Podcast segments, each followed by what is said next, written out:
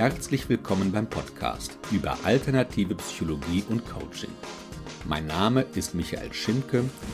Ich bin Psychologe und Coach.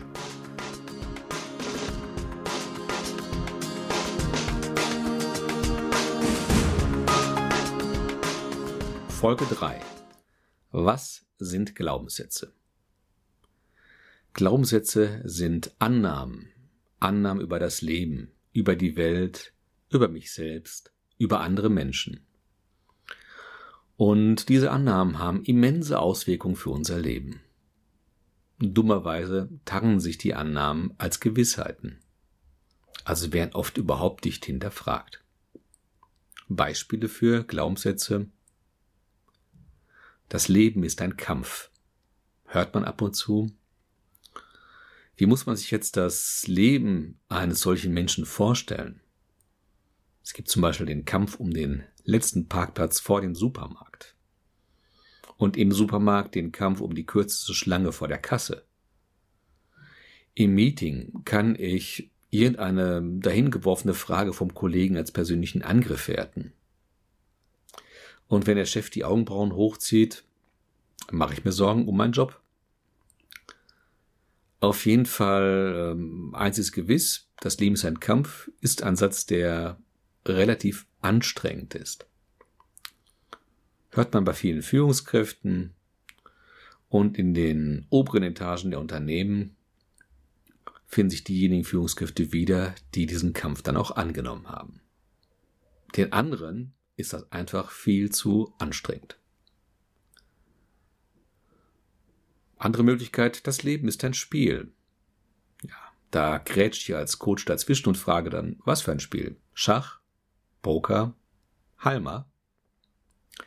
Ein Schachspieler ist ein Stratege. Der denkt mehrere Züge im Voraus, will nichts im Zufall überlassen. Versucht kognitiv die Strategie seines Gegners zu durchdringen und natürlich dann eine bessere Strategie seinem Gegner aufzuzwingen. Poker. Poker ist eine Mischung aus Glücksspiel und Blöffen. Da versucht man sich mimisch nichts anmerken zu lassen. Und natürlich geht es beim Pokern genau wie beim Schachspielen ums Gewinnen. Es gibt aber auch Gesellschaftsspiele, wo es einfach darum geht, gemeinsam Spaß zu haben und in einen positiven Austausch zu treten. Also einfach nur der Satz, das Leben ist ein Spiel, sagt noch relativ wenig aus. Das müssen wir im Coaching immer hinterfragen. Noch ein Glaubenssatz. Das Leben ist eine Anhäufung blinder Zufälle. Oh je, wenn ich das höre, dann weiß ich schon, diesem Menschen geht's wahrscheinlich nicht besonders gut. So ein Hang zum Fatalismus, zum sich hängen lassen, sich als Opfer fühlen. Vor allem fehlt bei diesem Satz dann auch der Glaube an eine Sinnhaftigkeit. Und wir wissen aus der Gesundheitsforschung, dass da der Schritt zur Depression nicht allzu weit ist. Diese allgemeinen Glaubenssätze, die ich jetzt gerade erwähnt habe, entstehen bereits in der Kindheit und haben dann die Tendenz, beim Erwachsenen zu persönlichen Glaubenssätzen zu werden. Und diese Glaubenssätze filtern unsere Wahrnehmung. Das heißt, im Extremfall wird nur das durchgelassen, was die eigenen Glaubenssätze bestätigt. Alles andere wird gar nicht zur Kenntnis genommen und so ein Glaubenssatz wird dann zur selbsterfüllenden Prophezeiung. Vielleicht noch mal ein Beispiel aus der Praxis. Wenn ich als Speaker auf dem Weg zum Vortrag bin, könnte mir der Satz durchs Hirn schießen, ich werde versagen. Ist das eine gute Idee? Wahrscheinlich nicht. Eine Idee, äh, die mir Versagenssituationen aus der Vergangenheit wieder ins Gedächtnis ruft, vielleicht schlechte Bewertungen von Kunden.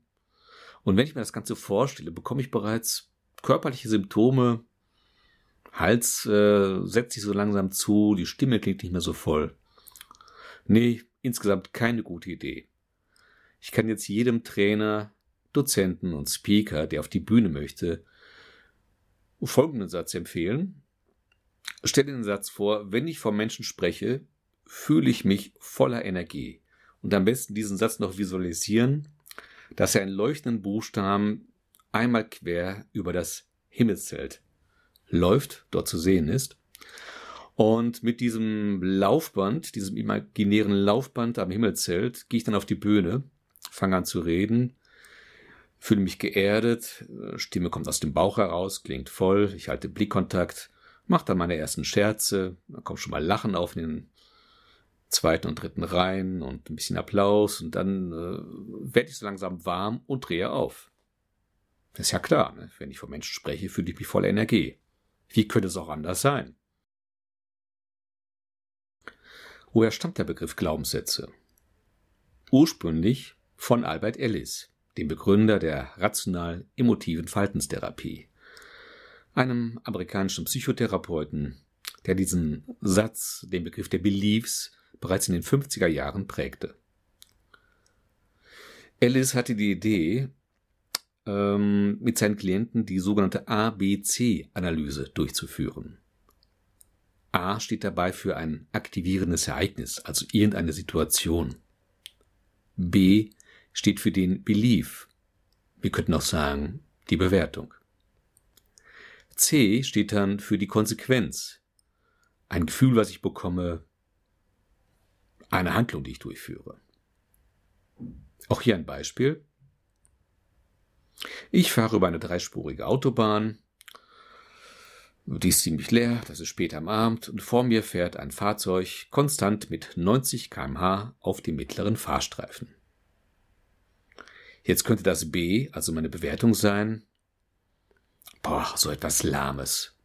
Da rollen sich mir ja die Zehennägel auf. Ist das eine alte Frau oder ein alter Mann? Und C, meine Handlung natürlich. Ich überhole. Rasant. Schau noch mal nach rechts, wer sitzt denn da hinter dem Steuer? Und vielleicht habe ich noch ein zusätzliches B, dem zeige ich's. Dann schere ich ganz knapp vor dem Fahrzeug rechts ein, um zu demonstrieren, man fährt nicht ungestraft auf dem mittleren Fahrstreifen. Ich könnte aber auch ein ganz anderes B haben, eine völlig andere Bewertung. Zum Beispiel, boah, der fährt ja gechillt. Ich hab's auch nicht eilig. Ich hänge mich einfach hinten dran. Ich kann ja die Zeit noch sinnvoll nutzen, zum Beispiel indem ich einen Podcast höre. In 20 Kilometern kommt dann die nächste Ausfahrt. Ja, prima. Dann mache ich das. Also zwei unterschiedliche Bs führen zu völlig unterschiedlichen Cs. Ja, und Edis hat dann mit seinen Klienten die ABC-Analyse durchgeführt und hat dann über das B gesprochen und dieses B, den Belief, intensiv hinterfragt und dann auch umformuliert in einen Satz, der für die Klienten nützlicher war. Wie entstehen Beliefs? In der ursprünglichen Form entstehen sie schon in der Kindheit, durch Beobachtung. Kinder machen alles nach, was in ihrem Umfeld passiert, vor allem ahmen sie gerne ihre Eltern nach. Natürlich werden manche Glaubenssätze auch belohnt und dadurch halt verstärkt.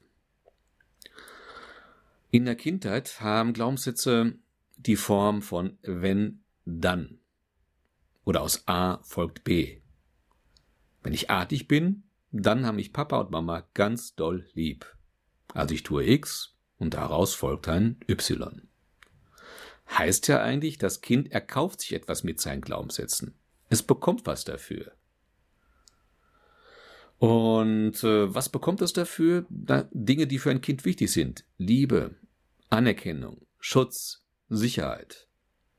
Ist für Kinder wichtig und, keine große Überraschung, für uns Erwachsene ebenso wichtig. Und viele Glaubenssätze aus der Kindheit ziehen sich quer durch eine Biografie durch, bis die Leute 85 Jahre alt sind.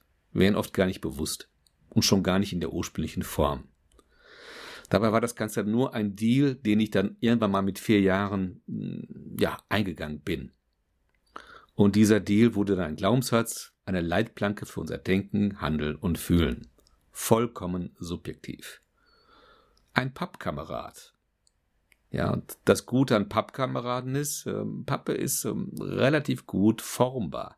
Das heißt, man kann diese Leitplanken, diese Glaubenssätze auch im Erwachsenenalter verändern. Das geht. Denn manche Leitplanken sind erfolgversprechender als andere. Und wie das geht, als erste Möglichkeit äh, möchte ich empfehlen, Glaubenssätze erstmal überhaupt wahrzunehmen, zu hinterfragen und bei Bedarf umzuformulieren.